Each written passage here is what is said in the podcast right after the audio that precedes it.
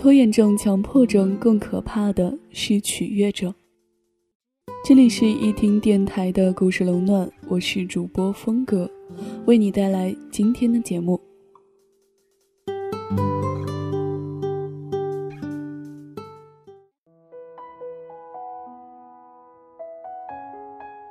很多人都说有拖延症，其实还不是因为懒；很多人都说有强迫症，其实还不是因为怂；很多人都说有选择恐惧症。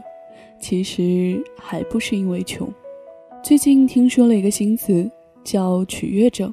这个不新鲜，新鲜的是很多人年纪轻轻就患上了取悦症。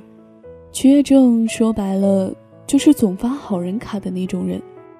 对于某些人来说，要开口拒绝别人简直是天大的难事。虽然百般的不情愿，但是那个“不”字，往往是到了喉咙边上。却因为害怕别人失望，害怕被别人想东道西，又被硬生生的咽了下去。应该每个人多多少少都会有这种情况吧。学生时代最常见的就是那种学弱型的同学，他们最爱说的是：“哎，你作业做完没？借我抄一下呗。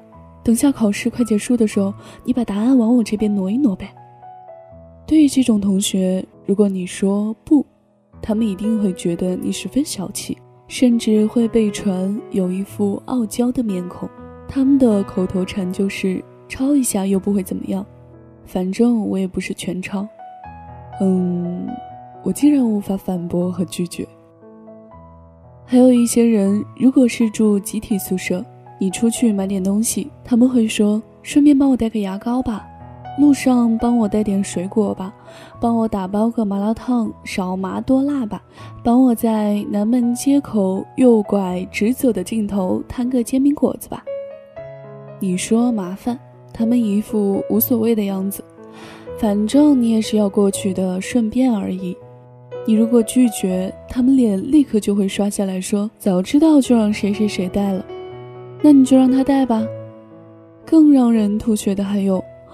你都去上课了，帮我答个到吧。你和老师比较熟，让老师给我多几分吧。你去食堂也帮我打包一份吧，不麻烦的，和你一样的就行。他们总会有办法说你最好了，没有你不行了，反正你也是顺便而已。问题是，人家只是做着自己分内的事，没有义务帮你承担个人的事啊。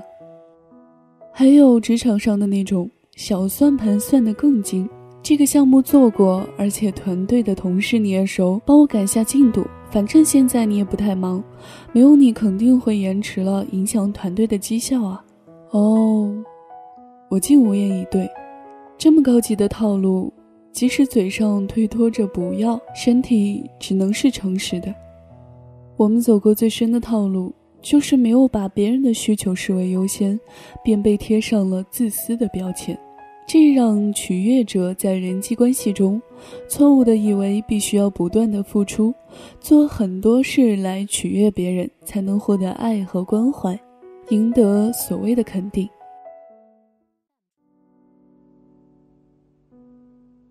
英子是我们公司的实习生。她初来乍到，觉得应该主动承担，才能更快的成长，因此别人给她安排的事情都照收不误，无论是打印、跑腿、买咖啡等。久而久之，别人对他使唤惯了，也认为他不会拒绝，什么事情都交给他，如便利贴般好用。这样的日子持续不久，英子就来找我谈心了。他说：“每天上班的时间都是在处理其他同事的杂事，他必须一条条列下来，稍有做错或延迟，就有抱怨或者认为自私，以至于差不多下班，他才能处理自己的工作。我建议他，为何一些不重要的杂事，对自己业务没有学习帮助的，不推掉呢？他给我的回答是：如果拒绝了某个同事。”答应其他同事一定会遭到闲言闲语吧？看来这才是让自己苦不堪言的真谛啊！对方能不能消化，那就要看他自己的能力了。所以拒绝后就不要老是想着了，这样倒不如不拒绝来的痛快。愿我们都能成为这样子的人。你有时间吗？没有。你能帮我做这件事吗？不能。很高兴你能帮我完成这个事情。你高兴的太早了。